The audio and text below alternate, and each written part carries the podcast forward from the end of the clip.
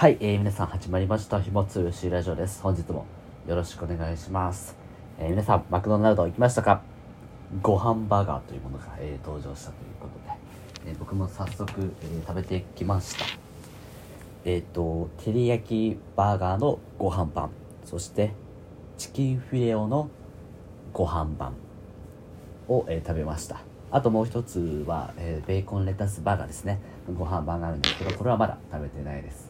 で今回はその照り焼きとチキンフィレオを食べた、え、感想をちょっと言いたいなというふうに思うんですけども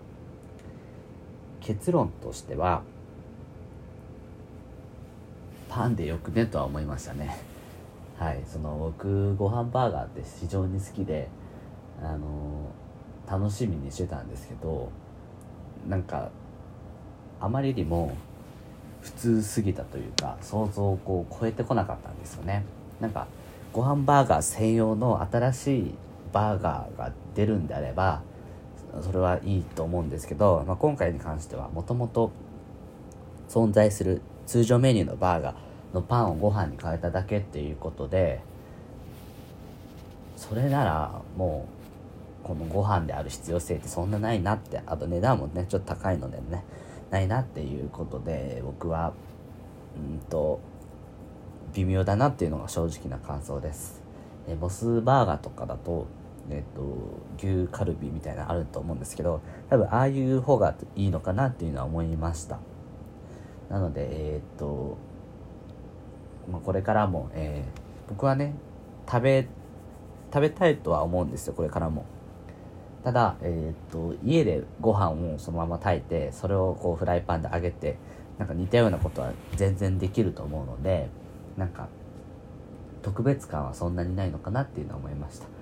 はい。という感じの、えー、感想です、えー、皆様はどうでしたでしょうか？ただご飯はすごく美味しかったですよね。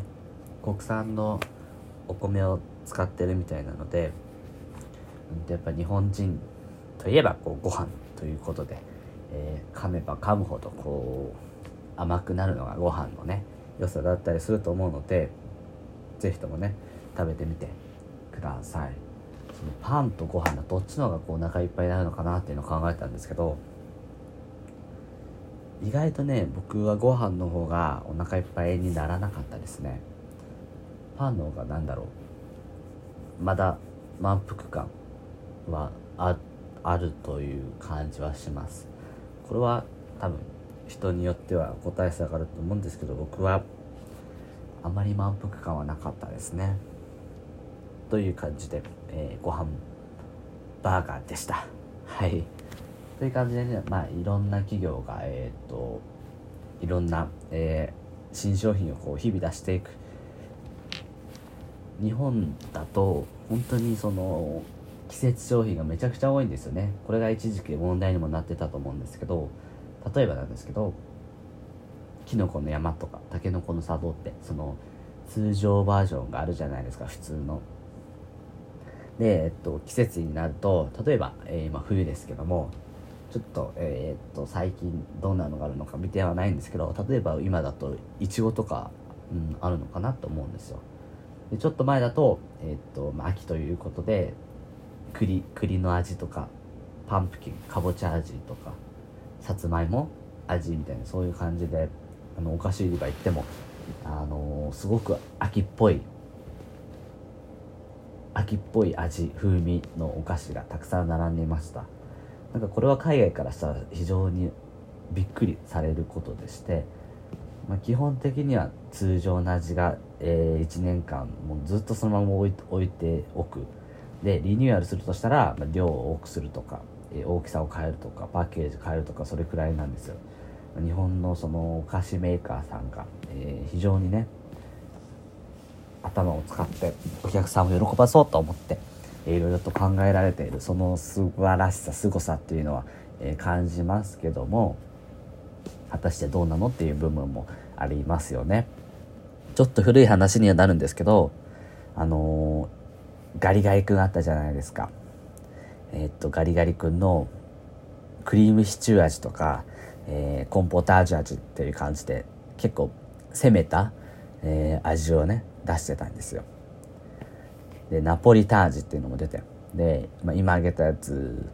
どれもね非常にツイッターで話題にはなったんですけどもいかんせんリピーターが生まれなかったっていうことでもうみんなね一回食べただけでもう二度と食べたくないわという感じでその話題性はあったんだけだけど、まあ、売り上げにはつながらなかったっていう感じで。でそれによってえー、っとガリガリ君の、えー、会社どこだったっけ？どこだったっけ？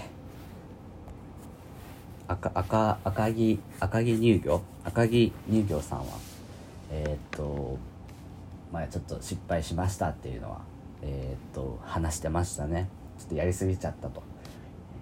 本当にその消費者が求めてる味っていうのを考えずもう話題性だけにいっちゃって、えー、大きな損失を出しちゃってガリガリ君もね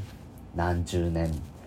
今までしなかった値上げっていうのをもうせざるを得ない状況になってしまったわけですけども。なのでね最近ガリガリ君卵焼き味とかありましたよね。あれ僕怖くて食べてないんですけどどうなんでしょうね。なのでちょっとねその日本はそういうとこがあったりしてフードロスまだまだ食べれるのにどんどん捨てちゃうっていうのがあるわけですよ。で最近は変わりつつあるんですけどコンビニもそのブランド維持のために、えーと、値下げはできないということで。その値下げの代わりにもう捨てちゃうっていうのをしてたわけなんですけどそれがどうなのって言われている、えー、今の時代です。だから僕はねもっと日本の強みってやっぱ食だと思うのでメーカーさんがその努力していろんな味を作るっていうのはそれはねあの僕は非常に楽しませてもらっているしいいことというかうんとこれからもなんかそういうのを享受したいなっていうのは思うんですけどただ、えー、やっぱり作りすぎっていう問題はあるあると思うので僕はそうですね。あまり作りすぎないでもそれはそれでね欲しい人に届かないっていう今のマスクみたいな問題があるのでね。やっぱりちゃんとねその市場分析するっていうのが、えー、大事なのかなっていうのも思いますね。実際にえー、っとよくあるのが関東だけ最初に先行発売してその売り上げの様子を見て全国展開していくっていうの。それがすごく上手だったのが、えっとルマンドのアイスがあったんですよ。ルマンドって皆さん知ってますよね？ブルボンさんの、えー、非常に人気のお菓子ですけども。ルマンド自体が、えーと、新潟県かな？北陸にある会社でして。で最初にそのルマンドアイスその価格的にも結構いい値段がしたんですよ。200何円ぐらいの。普通アイスって1つ100円とかだと思うんですけどその倍の200円ぐらいの、まあ、高い感じででもそのモナカの中にルマンドがこうどっさり入ってるっていうアイスで。で実際に最初は北陸地方限定で発売しててでその売り上げを見てって全国展開、えー、ゆくゆくはしていった。それでま大人気になったということで。本当に食べたい人は実際に北陸行って食べたりね先行発売の北陸まで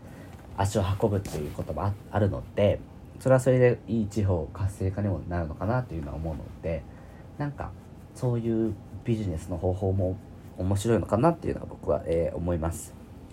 なので、えー、地方から最初は発売してで地方発でこう SNS を通して話題になって、えー、食べたいっていうことでみんながその買いに行くみたいな。それは面白いというかなんかそういう方法も一つありなのかなっていうのは僕は思いましたという感じで本日は。この辺になります。皆さんぜひともマクドナルドで、えー、ご飯バーガー食べてみてください。ありがとうございました。